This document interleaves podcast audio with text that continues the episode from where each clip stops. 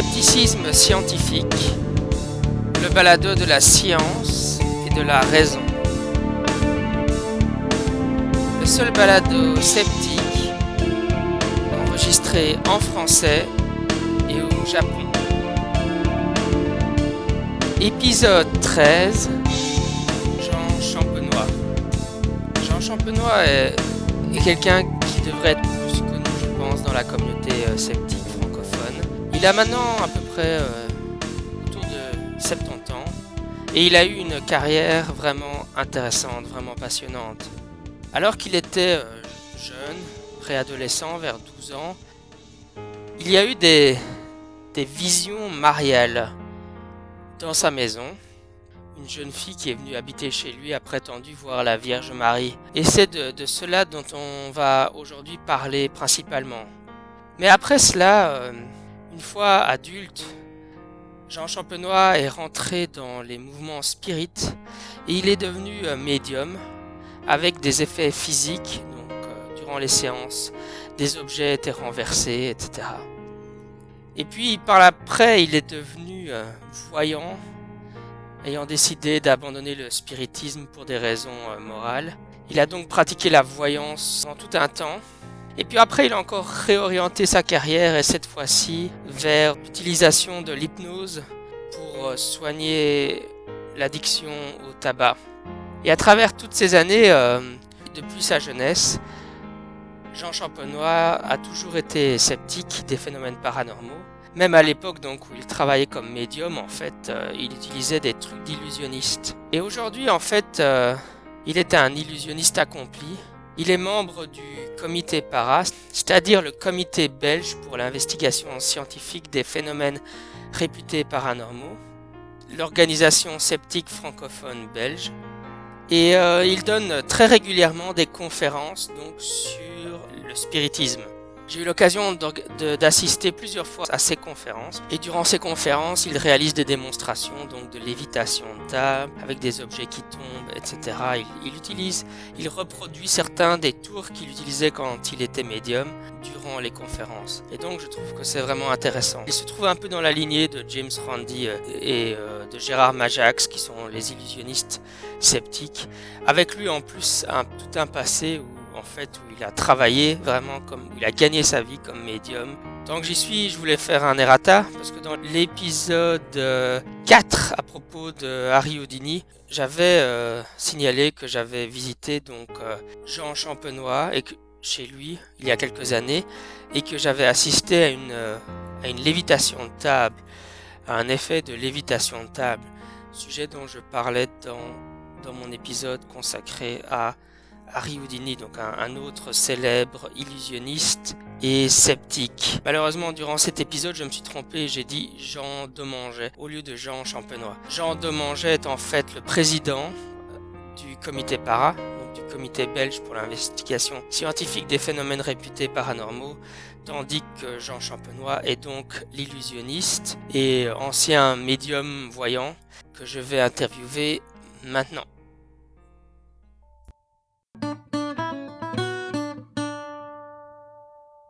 Et donc, si je t'ai invité euh, sur le balado euh, Scepticisme scientifique, c'est pour que tu me parles évidemment euh, du paranormal. Et j'aimerais que tu nous racontes un peu. tu as eu un parcours intéressant en fait dans ta vie. Donc, comment comment tu en es devenu à être sceptique après avoir été médium, enfin voyant dans ta jeunesse en tout cas?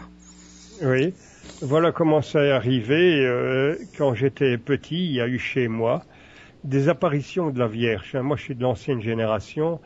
hein, et après la guerre, euh, il y avait des apparitions un peu partout. il y en a eu à Bourrin, mais c'était avant la guerre. Les gens étaient obsédés par ça. Il y avait plein d'apparitions et il y a eu chez nous, dans notre maison, des apparitions de la Vierge. Bah nous c'était dans 1933. Donc- 33, oui.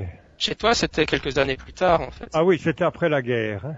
Ah oui d'accord. Oui, c'était après la guerre. Ça devait être, euh, j'estime, euh, ça devait être euh, 47, 48, oui. Quelque chose comme ça. Mais est-ce que est-ce que les deux donc le garçon et la fille euh, Le garçon est mort, mais la fille vit toujours. Elle vit toujours à Esch-sur-Alzette, au Ah, d'accord. Luxembourg. Elle s'appelait Emily Winandi. Wow. oui. Et euh, tout- oui. est-ce qu'ils étaient inspirés à l'époque par euh, les, les visions de, ba de, de Banneux ou euh, Vraisemblablement, hein, c'est toutes ces visions-là, parce qu'il n'y avait pas que celle-là, il y en avait encore à d'autres places. Toute cette vision-là prenait comme modèle le modèle de Lourdes. Il n'y a rien à faire, tout est parti de là, c'était toujours le même système. Les visions, c'était toujours une vierge très fine avec une robe blanche et bleue.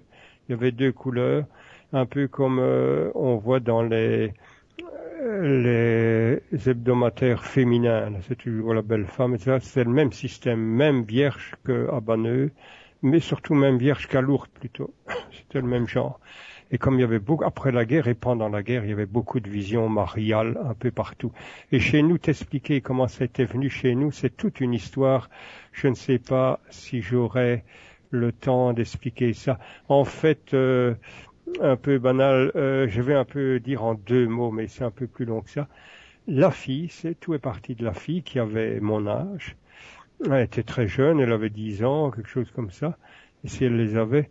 Et alors, euh, elle, voyait chez elle, au Grand-Duché de Luxembourg, et je ne sais pas pourquoi, elle l'a dit, elle dit que, elle a dit que la Vierge lui avait dit qu'elle devait continuer les apparitions dans la famille Champenois. Et mon père, qui était très porté à ça, comme dans le temps, les gens étaient très cathos, très catholiques, il était porté à ça, elle est venue lui dire, mon père était tout heureux. En fait, c'est un peu parti comme ça, si tu veux. Alors ça fait que, et comme il logeait chez nous, le garçon et la fille logeaient chez nous pendant des mois et des mois. Ça fait qu'il y a eu des visions de la Vierge. Je sais bien que mon frère a eu aussi des, des donc- histoires un peu comme Mais donc en fait, elle, elle a commencé à avoir des visions de la Vierge, la fille, avant de venir chez toi. Oui, avant de venir. Et à un certain moment, donc ça c'était au Luxembourg, et Ouais. à un certain moment, elle connaissait ta famille, et donc elle a, elle a eu une vision où en gros, on lui a dit, oh maintenant tu dois déménager chez les champenois, c'est ça? Exactement, exactement. C'est exactement ça que ça s'est fait. Et alors elle est venue. Et un peu après, quelques jours après, est arrivé sonner à notre porte un garçon qui a dit aussi que la Vierge lui avait dit de venir chez nous continuer les apparitions. Donc, donc le, garçon et la fille n'étaient pas frères et sœurs ils- ils n'étaient- Non, ils n'étaient pas frères et sœurs, mais ils se connaissaient quand même. Ah d'accord. Ils se connaissaient, c'était quand même des amis. Et ils se connaissaient, euh, je ne sais pas dire comment, le garçon habitait Bachara, j'ai été quelquefois chez lui d'ailleurs par après. Il habitait Bachara et la fille habitait, euh, et elle habite toujours, la fille, toujours, elle habite Esch sur Alzette. J'ai été la revoir, elle croit toujours à son histoire, elle est toujours convaincue qu'elle avait une mission spéciale. Et je ne sais pas pourquoi, ils ont commencé à avoir euh, un endroit qui était Kehl, au Grand-Duché de Luxembourg, qu'on appelait la Leichfreschel. C'est parti de là. Et puis ils ont continué chez nous, mais dans notre famille pendant des mois et des mois. Et c'est comme ça que toute mon histoire, moi qui étais petit, qui avait peut-être 10 ans, si je les avais à peu près, que toute l'histoire est partie de là. Et alors j'ai vu un tas de trucs, parce que le garçon surtout, non, déjà, puis il avait des visions tout à fait particulières et il y avait des phénomènes tout à fait mystérieux qui se passaient avec le garçon. Mais euh, Et mon, euh, ouais, ouais. donc tu, donc ils habitaient dans, dans au Luxembourg et toi tu habitais dans quelle région en Belgique à ce à, Vir- à Virton, Ah d'accord. à Virton, euh, en Gaume, où j'ai toujours des amis, où je retourne toujours d'ailleurs. Je suis Ah. toujours au patronat, je suis toujours au scout de Virton, ça semble bizarre, et je marche toujours avec les marcheurs de Virton, mais je marche avec les enfants de, de ceux que je connaissais. Donc, Virton, il- c'était pas très loin, hein. Virton, Esch sur Alzette, c'était pas excessivement loin. Et donc la fille avait environ une dizaine d'années et le garçon lui il était adolescent. Ah, ah oui, il avait bien 18 ans, tu sais, lui, sûrement. Mais par exemple au, ni- au niveau, la- par exemple à Banneux, euh, la fille euh, rapportait avoir eu quelque chose comme six visions. Mais donc la fille dans ta famille elle avait des visions régulièrement ou quoi? Elle est restée régulièrement. Elle est restée des mois chez nous et elle avait des visions très très régulièrement. Oh, disons une tous les deux ou trois jours. quoi. Et, et comment ça se passait en gros? Est-ce que vous assistiez à la scène parfois? Ah oui, ça on assistait toujours. Elle était là, elle jouait avec nous. C'était évidemment pour moi qui n'avais que 10 ans, je vais dire que j'avais son âge en fait. hein. Et alors, j'estime que c'était quand même un peu plus... Euh, moi, j'étais euh, en, primaire ou en humanité, je ne sais plus très bien. Mais enfin, ce que je sais, c'est que... Non, j'étais en humanité au début des humanités. Et alors, euh, elle jouait avec nous et tout. Puis elle disait, oh attention, je sens quelque chose, je sens. Et puis elle sortait. Elle sortait dehors dans notre cour. On avait une cour. Et puis elle tombait à genoux et elle voyait, euh, disait-elle, la Vierge dans le sapin qui était contre le mur euh, du garage. Et l'homme aussi, d'ailleurs, c'était la même chose. L'homme, je dis l'homme parce qu'il était beaucoup plus âgé que moi quand même. Et il voyait aussi euh, contre une Vierge, contre le sapin. Et tout est parti de là. Toute mon histoire est partie de là parce qu'il y a eu des, quand même des choses très très mystérieuses qui se sont passées. C'est fou ce qu'on peut avoir dans le cerveau de l'homme, ce qu'il peut élaborer. Et alors, il y avait des choses très mystérieuses. Et c'est de là. Est-ce que tu dirais que que l'adolescent, le, garçon au départ en tout cas imitait le comportement de la jeune fille oui, pour moi, oui. C'est ça. Oui, et pour moi, il a, il, la fille avait un succès considérable. Tu sais, au début, quand on arrivait à la Leichfrechen, comme on dit, si tu tapes ça sur Google, peut-être que tu verrais, euh, où c'est, c'est à quel, il y avait au début, quand elle a commencé à voir, il y avait un monde bête, un monde remarquable. Il y avait des milliers et des milliers de personnes. Et c'est en allant là-bas, euh, parce que ça avait une renommée, qu'on y a été, que la fille, ah, vas-y voir pourquoi, je ne comprendrai jamais pourquoi, c'est un mystère que je n'ai jamais bien compris. La fille s'est retournée vers nous, et alors qu'il y avait des milliers de personnes, et elle l'a dit, euh, la Vierge a demandé qu'on continue les apparitions chez nous. C'est comme ça pourquoi? Je n'en sais rien. Et qu'est-ce que les parents de la fille ont dit à cette époque-là? Ah, Ils étaient tout à fait d'accord, ils étaient aussi extrêmement catholiques. Ils ont dit c'est que la Vierge a dit ça, c'est que c'était comme ça. On a ramené la fille chez elle, on l'a ramenée parce qu'elle était à Kehl où elle voyait, on l'a ramenée à sur alzette et, et, c'est là, en fait, vraiment là qu'elle a dit oui, je dois continuer les apparitions chez vous. Et alors mon père très heureux, mon père qui était marial, qui était un peu porté à ça comme à cette époque-là, parce qu'on ne soupçonnera jamais, comme je dis souvent aux jeunes, vous soupçonnerez jamais comme était l'époque avant mai 68. tous les gens étaient cathos bêtement, stupidement d'ailleurs. Et alors pour mon père, c'était une révélation que la Vierge avait choisi de continuer les apparitions chez nous. C'était quelque chose d'extraordinaire. Et elle a toujours vu en présence de mes parents, de mes frères et sœurs, et de deux ou trois curés qui venaient régulièrement assisté dont un, un, Français, je sais encore son nom, l'abbé Boster, qui venait euh, aussi là. Y avait, on n'était jamais plus de dix. On n'aimait pas trop de le dire. Plus mon frère ne voulait pas qu'on le dise, ma mère non plus. Et alors, euh, ça s'est passé pendant des mois et des mois et des mois comme ça ça a marqué ma vie, tu sais, je te le dis franchement, parce que j'imagine. Oui, ça a marqué ma vie. Et c'est d'ailleurs pour ça que j'ai fait tout ce que j'ai fait après. Parce que j'ai là que j'ai eu, comment, vas-y. Mais tu disais que ton, ton frère, à un certain moment, aussi avait vu la, avait ah oui, mon, mon frère, mon frère a eu euh, euh, une histoire, oui.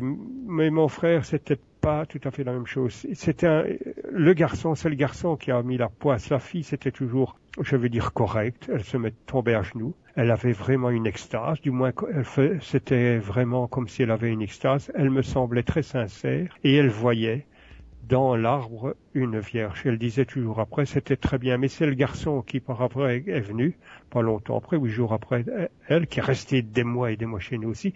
Quand il avait des visions, lui, c'était des visions des visions, euh, comme il disait, démoniaques. Une fois sur deux, c'est voyait le démon. Et alors qu'il voyait le démon, évidemment, c'était très effrayant parce que lui-même avait un visage effrayant. J'ai vu des histoires invraisemblables. Il se tordait, tordait sur lui-même, il se renversait comme on n'aurait pas su faire, à mon avis, si on voulait le faire, euh, par exercice. Il retombait à la renverse de, et deux mètres en arrière et il prétendait après que c'était le démon, puisqu'on ne voyait rien, qui lui avait donné un coup de poing et qu'il avait envoyé deux mètres en arrière. Mais alors, ce que je veux dire par là, c'est que euh, quand il voyait le démon, il voyait toujours avant une boule de feu, une boule de feu qui sortait de terre. Et mon frère a prétendu, c'est ça quand je dis qu'il avait des visions, il a prétendu avoir aussi vu cette boule de feu. je ne sais pas ce que ça vaut, mais voilà. C'était ça qu'il voyait aussi la boule de feu comme l'autre. Et puis, mais il ne voyait jamais le démon comme il le disait. Mais ce garçon-là, je l'ai très bien connu par après. Pour moi, c'était vraiment un psychopathe. Mais vraiment, dans le domaine, tu ne peux t'imaginer. Tandis que la fille pas, c'était une famille très bien, mais qui était crédule, toute la famille, portée à ça porté à la prière, porté ça, j'en avais vraiment rien. C'est pour ça que je l'ai revu par après. D'ailleurs, elle me reçoit toujours à bras ouverts quand j'y vais, mais il y a quand même bien dix ans que je n'y ai plus été. Mais j'y suis retourné souvent parce qu'elle était correcte, etc. Et puis on s'était tellement connu la famille que je, mais le garçon lui pas, c'était pas le même. Il était, c'était un malade, un, malade psychopathe qui, qui faisait des effets inimaginables de dédoublement de la personnalité qui nous a effrayés et dont certains mystères, je les ai trouvés, et c'est à cause de ça que j'ai compris que tout était faux. Parce que si tout le monde se prosternait devant lui, quand il faisait des phénomènes fantastiques, tout le monde se prosternait devant lui, mais moi, petit, dix ans, non plus douze ans, puisque je suis entré en humanité, douze ans, j'ai vu euh, comment il faisait ces histoires. Parce qu'un jeune de 12 ans pénètre partout, et c'est pas comme euh, on a peur de rien, on pénètre, on passe. Et j'ai vu comment il faisait. On en était donc, euh, oui, à comment tu as découvert euh, les mystères de ton, de ce voyant? Les, mystères de ce garçon qui émettait des parfums d'encens d'église, de l'encens d'église. Alors après, il disait, qu'est-ce que c'est de ça qu'on a senti tous à l'extérieur alors qu'il avait les mains jointes, qui ne bougeaient pas et qui il faisait très beau, par exemple. Il a fait très beau cette année-là. Qu'est-ce qui s'est passé? Alors il disait que c'était les anges qui venaient encenser la Vierge. Alors tout le monde criait au miracle, au miracle. Et moi j'étais petit, j'ai pas osé dire ce que j'avais vu, comment il faisait. J'ai pas osé le dire, peur de me faire ramasser, je ne sais pas, j'ai rien dit. Et chaque fois en continuant, il faisait des choses extraordinaires. Et chaque fois, comme je le suivais, j'ai même été chez lui tout un temps. Euh, à Bacharache, on est retourné parfois chez lui. Je voyais comment il préparait, alors qu'il ne me voyait pas, comment il préparait toutes ces histoires. Donc, en, fait, en fait, pour voir, il habitait à l'extérieur de la maison, dans la maison Non, il habitait dans la maison, il avait sa chambre et tout. Et donc à un certain moment, en fait, tu as pu euh, voir comment il, préparait son, truc. C'est ça. comment il préparait. c'est ça. J'ai pu voir comment il préparait. C'était fou. Parce que pour trouver le mystère de l'encens que nous sentions alors qu'il ne bougeait pas, je comprends que tout le monde ait écrit au miracle, hein, c'était tout particulier. Mais il y avait, même là, il y avait une fraude. Je peux dire, et proclamant non pas à cause de ça, mais parce que j'ai encore vu par, les choses que j'ai encore vues chez lui par après, et puis tout ce que j'ai vu par après et que je vois encore maintenant, je peux dire sans me tromper que dès qu'il y a un phénomène extraordinaire, ce genre-là, quoi, hein, mm-hmm. Dès qu'il y a un phénomène extraordinaire, pour moi, il y a toujours, toujours une fraude, un trucage, quelque chose de spécial, une combine. Pourquoi est-ce que les gens font ça, me demandait-on à une conférence? Eh bien, je leur ai répondu, c'est par un besoin de pouvoir. Dire qu'on a des pouvoirs, qu'on a des dons, que les gens se prosternent presque devant toi. Il y a chez certaines personnes un besoin de ça, sans doute parce qu'ils ne se sont pas réalisés étant jeunes, et puis pour un besoin d'argent, de pouvoir et d'argent. C'est ma théorie. Après, à 70 ans, je peux dire que c'est ça ma conclusion de tout ce que j'ai vu par après, parce que par après j'en ai vu. Tout ça m'a amené au spiritisme, avec un curé qui faisait du spiritisme, qui m'a, j'ai été voir, notamment à Bourrin, etc. C'était toujours de la fraude, toujours du tricage, toujours des histoires. Je ne comprends pas d'ailleurs comment les gens se laissaient berner, croyaient à tout ça. Et c'est comme ça que euh, ce garçon-là, en fait, euh, il, il avait un avantage, je veux dire, à, à, à faire ces trucages. Euh, il était logé chez toi, un peu. Il était logé. Oui, logé, nourri chez moi pendant des mois. Ouais, il avait tout La motivation était assez claire. Hein. Mais c'est aussi chez lui, hein, comme je l'ai connu par après, puisque j'ai été beaucoup chez lui. C'est un garçon qui n'avait pas eu de jeunesse, qui avait un père détraqué, je, je pèse mes mots, détraqué qui n'a rien eu et qui avait un besoin de se mettre en valeur en fraudant comme ça. et alors un besoin d'une mise en évidence. Et pour finir, qu'est-ce qu'il a fait? Il était déjà, bien qu'il n'avait que il était plus âgé que moi, il était déjà à l'église de Bacharach, il était déjà sacristain, il faisait fonction de sacristain et il est resté toute sa vie sacristain. D'où, là encore une chose qui est compréhensible, pourquoi il avait de l'encens d'église, de l'encens qu'il y a dans les encensoirs. Quoi.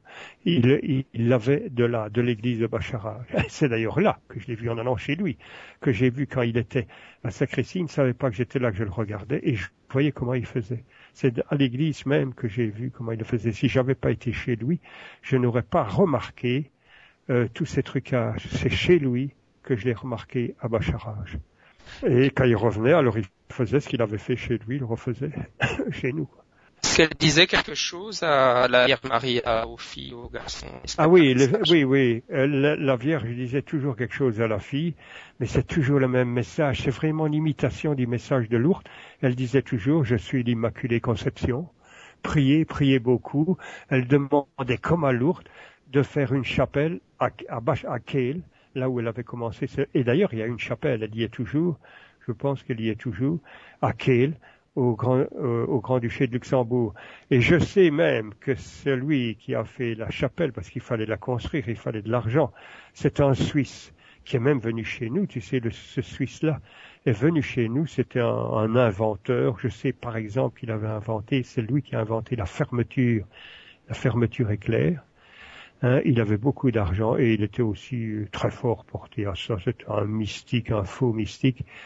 Et c'est lui qui a donné l'argent pour construire euh, la chapelle à Kehl, à Kehl, K-A-Y-L.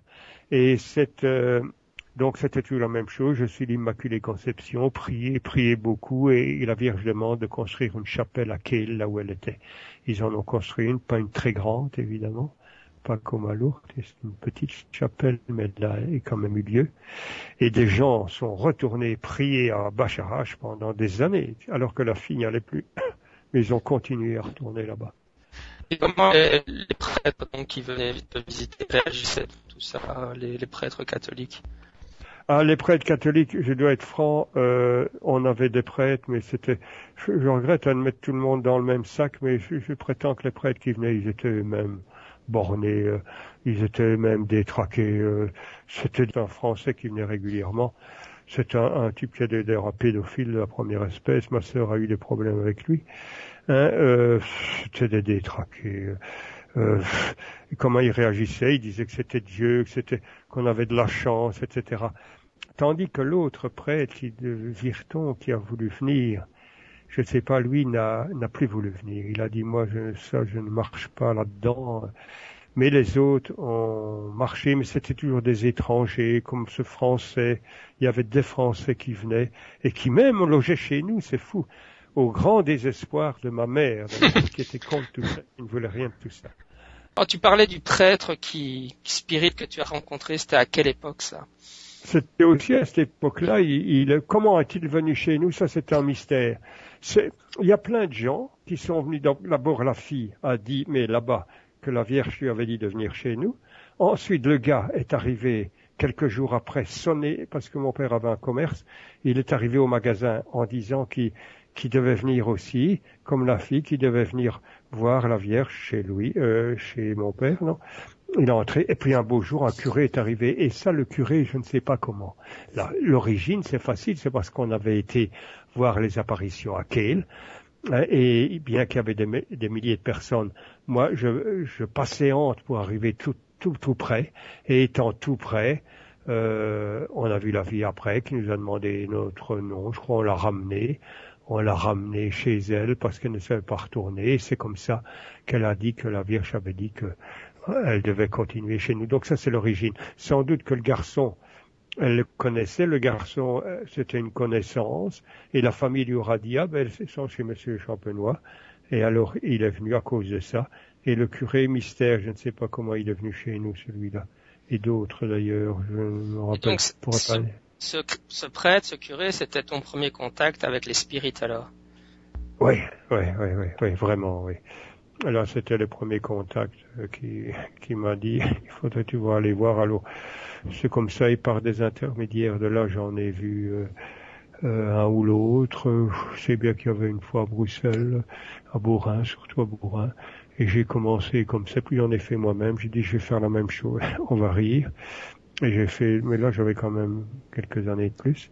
Et j'ai commencé comme ça. Et euh, j'ai vu que les gens croyaient n'importe quoi. C'est fou quand les gens sont portés à ça comme ils ont besoin de, de trucs euh, invraisemblables. Mais donc c'est c'est curé spirit, tu, tu les as vus faire des séances et euh, tu as remarqué non, mhm. non, j'ai pas vu faire des séances, mais ils m'ont dit qu'il y en avait là et, et j'ai été là avec avec lui une fois en voir et puis j'ai continué par moi-même à aller à aller voir des personnes qui faisaient ça. Parce que ça m'avait été renseigné chez moi, quoi, par ce curé-là notamment, et un autre gars, mais dont je suis incapable de dire son nom, l'autre personne. Et c'est comme ça que j'ai, j'ai commencé. J'ai été en voir quelques-uns, comme ça. Donc, à, à cette époque-là, en fait, tu, tu pensais déjà que, que ce qu'il faisait, c'est de la fraude, tu constatais de ah la fraude? Euh, je constatais de la fraude et puis il y avait rien de convaincant, mais rien du tout. C'est ça qui est extraordinaire. Il y a rien de quand il n'y avait pas de fraude, parfois il n'y avait pas de fraude du tout, mais il n'y avait rien de convaincant. Il disait des choses banales. Et si ces personnes-là souvent n'avaient pas un niveau de, je vais dire un niveau universitaire, ce qui ne veut rien dire du tout, mais quand même, je suppose que quelqu'un qui a un niveau universitaire parle bien, euh, prononce bien les mots, et quand elle a un niveau inférieur au point de vue culturel, bagage culturel, c'est moins bien. Eh bien, ils parlaient euh, en séance spirit, c'était avec leur niveau de bagage peu évolué, je trouvais très peu évolué. Donc, je supposais que c'était des gens, sans vouloir les critiquer le moins du monde, mais qui n'avaient fait que leur primaire et qui parlaient quand même pas très bien. C'était l'effet que j'avais, et quand ils parlaient, ils ne disaient pas grand-chose, ils disaient des choses banales je sais pas comment les gens pouvaient croire ça, même petit. Et quand j'ai vu des choses extraordinaires, il y en avait quand même. Euh, parfois, il y avait toujours de la fraude, tout le temps, tout le temps de la fraude, et même banale. Hein. Je me rappellerai, mais là j'avais déjà bien 19-20 ans.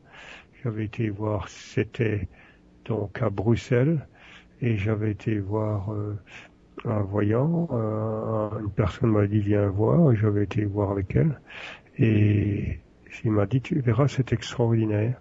Et alors, euh, effectivement, il avait fait tourner la table, qui c'est chose qui n'est pas extraordinaire, hein, mais il avait fait tourner la table, et à un moment donné, il posait des questions à l'esprit. Esprit, euh, peux-tu nous dire si tu aimes ton Victor Hugo? Et il y avait des coups qui étaient frappés très fort dans la table ou dans le mur, dans le plafond, alors que le médium ne bougeait pas du tout. Je le regardais bien, il ne bougeait pas. Et déjà à ce moment-là, je me doutais que c'était faux. Je n'avais vu que de la fraude et comme je ne voyais rien hein, et qu'il ne bougeait pas, il y avait quand même quelques personnes qui étaient là à ce moment-là. Je suis sorti tout doucement sans faire de bruit. Et puis j'ai été une intuition, je vais sortir un peu, une intuition, et puis j'ai monté les escaliers qui étaient là tout près, et je suis arrivé au palier qui était juste au-dessus de la pièce où se passait donc la rencontre spirit. Et alors qu'est-ce que je vois en passant ma tête tout doucement qu'il y avait là? Un compère, un, un, de brosse. Et on, comme on entendait tout. Et alors, euh, euh, quand il disait, et tu mettons Victor Hugo, c'était pas ça, le gars tapait un coup sur le... C'est fou, hein ah Ouais, c'est tellement simple. simple. Et suivant la force, ça j'ai remarqué aussi, suivant la force qu'il donnait, donc, parfois c'était pas très fort, parfois plus fort. Suivant la force qu'il donnait, on avait l'impression que ça avait des murs, et quand c'était plus fort, on avait comme l'impression que ça venait de la table. Un effet de, euh, un effet de, de, de, son. Le son étant plus fort, c'est une illusion au son. Et alors, euh, après ça, je suis redescendu, j'ai rentré dans la pièce sans rien dire. Moi, je ne sais rien dire hein, parce que j'ai toujours peur de me faire massacrer avec ces gens-là. Et alors, bon, après, on est ressorti euh, et je dis euh, à la personne qui m'avait emmené là, je dis, tu as vu qu'il me dit comme c'est extraordinaire? Oui, mais alors je lui explique que je suis sorti. Oui, qu'il me dit en effet, j'ai vu que tu sortais. Je lui explique la chose. Ça, ça m'a fort frappé. C'est à peine s'il voulait me croire. Donc, tu vois, quand on l'a dans la tête, il l'a cru, tu sais, mais enfin, c'est à peine s'il voulait me croire. c'est pas, les gens sont portés à l'irrationnel. Évidemment, ça fait beaucoup de dégâts dans la vie, hein, tous les jours, encore actuellement. C'est à cause que les gens croient n'importe quoi qu'on en est arrivé à, des choses comme euh, la destruction de la race juive. Hein. Il y avait Hitler était parvenu à faire croire aux gens que la juifferie internationale avait monté un complot contre la nation allemande et ça donné quoi 40 millions de morts. L'Inquisition, c'est historique, hein, l'Inquisition. Il y avait des femmes un peu plus, euh, des personnes un peu plus progressistes que les autres, et alors il y en a qui prétendaient par jalousie, parce que ces femmes-là se tenaient un peu mieux, ils prétendaient qu'ils voyaient sortir de leur maisonnette des lueurs des lieux rouges, c'était des sorciers, des sorcières, et puis la rumeur publique fait que pendant quatre siècles, ça a duré 400 ans, on a brûlé les pauvres femmes, notamment surtout, mais des hommes aussi, et des femmes sur les rumeurs, des choses qui n'existaient pas. enfin, on, l'a encore vu dans l'effroyable imposture hein, de Thierry Messant, là tu dois connaître, c'est c'est mhm. actuel. Là, tu, je sais pas si tu connais ça, oh disant qu'aucun appareil ne s'était écrasé sur le Pentagone en 11 ans. Il a quand même vendu des millions d'exemplaires et maintenant il est, je suppose, je suppose ici, à la Côte d'Azur, au part, dans une belle villa. ça. Mais alors, euh, à cette époque-là, donc tu avais environ 19 ans, et c'est à ce moment-là que tu as, tu t'es dit que tu allais devenir ah spirit toi-même, en fait.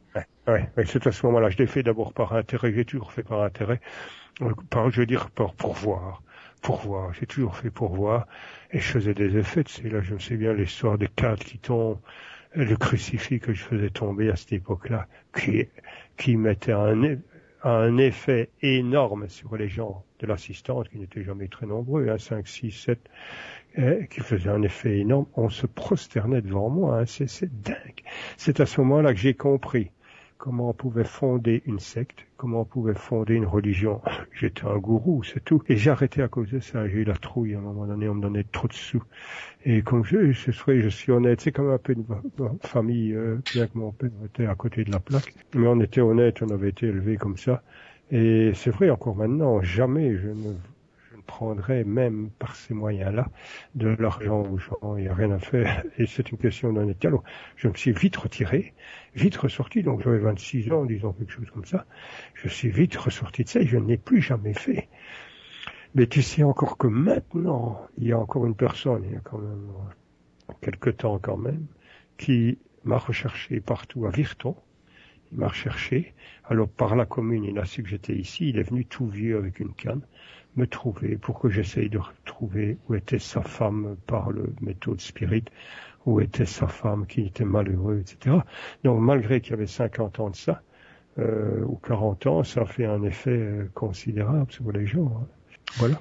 Mais est-ce que tu, tu faisais tes, tes séances dans, dans l'obscurité ou bien dans la lumière euh? Ah moi, pleine lumière. Moi, je sais bien que les séances spirites, c'est toujours dans une demi-obscurité ou un un peu sombre. Moi, c'était toujours en pleine lumière. J'avais facile parce que je connaissais très bien le principe, comment il faut faire tourner une table, tout le monde peut voir en pleine lumière, moi ça ne m'a jamais gêné.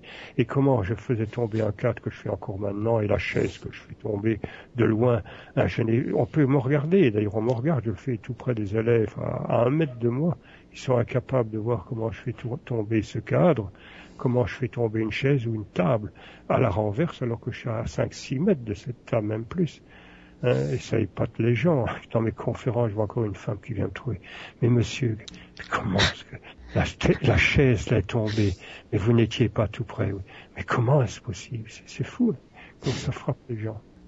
Mais euh, en ce que, quand tu parlais aux gens, je veux dire, est-ce que tu présentais, euh, enfin donc tu rentrais en contact entre guillemets avec les esprits des gens et tu faisais quoi de, de ce que les magiciens, ce que les illusionnistes appellent de la lecture froide ou euh? Non, non, ce que je faisais moi, euh, c'était tout simple. Dès le début, j'ai compris le système, je leur parlais un petit peu et alors quand ils entraient, ils entraient à quelques-uns, je leur parlais et je disais donc on va parler, mais avec donc le défunt de mettons de votre mère. Et je ne sais pas pourquoi les gens crédules, ce sont des gens crédules quand ils te parlent avant, tu parles avec, ils disent tout. Ils disent tout. Je voudrais bien parler avec ma mère parce que elle est partie trop vite, je ne l'ai pas vue par exemple. Elle n'est pas vue avant de mourir, j'aurais voulu lui dire un mot. Elle était si bonne. Et ils me disent comment était son caractère. Ils me disent comment même elle s'appelait, son prénom. Ils, ils, me disent tout, tout. Et puis après, l'air de rien, je, je fais comme si je ne savais rien. Et quand je fais la rencontre, ah, je dis on va parler, je vais voir avec qui est Victor Hugo, peut-être d'autres mères. Tu sais, je, mettais du pathos et je mettais du, du, théâtre, je faisais du théâtre. Et puis j'arrivais, ah non, ce n'est pas Victor Hugo euh, qui vient, ce n'est pas James Dean, non, c'est pas ça. Ah mais je vois, c'est une dame, on va essayer de savoir son prénom. Hein, et alors, euh, euh, si j'arrivais, je dis, ah voilà, c'est une dame qui s'appelle Huguette. Alors la personne qui se m'avait, alors qu'elle m'avait dit son prénom, mais ne se rappelle plus qu'elle a dit son prénom. Alors je dis, bon, on va essayer d'y parler. Et j'avais moyen de faire parler euh, par, euh, soit euh, par, en parole, ou soit par les cartes marquées, là, les, on mettait les lettres de l'alphabet, le vert qui allait sur la lettre, et elle répondait, maman, es-tu là, est-ce que tu me reconnais? Alors, elle répondait, euh, on allait sur la lettre zéro, avec le vert parlant, U et I, ou et I, elle disait donc oui, etc.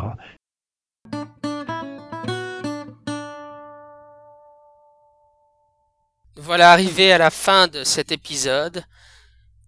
Pour plus d'informations sceptiques, comme d'habitude, N'hésitez pas à visiter le blog Scepticisme Scientifique, à me suivre sur Twitter, à nous rejoindre euh, sur le forum ou encore sur la page des fans du balado sur Facebook. C'était Jean-Michel Abrassard. À la semaine prochaine. Sceptiquement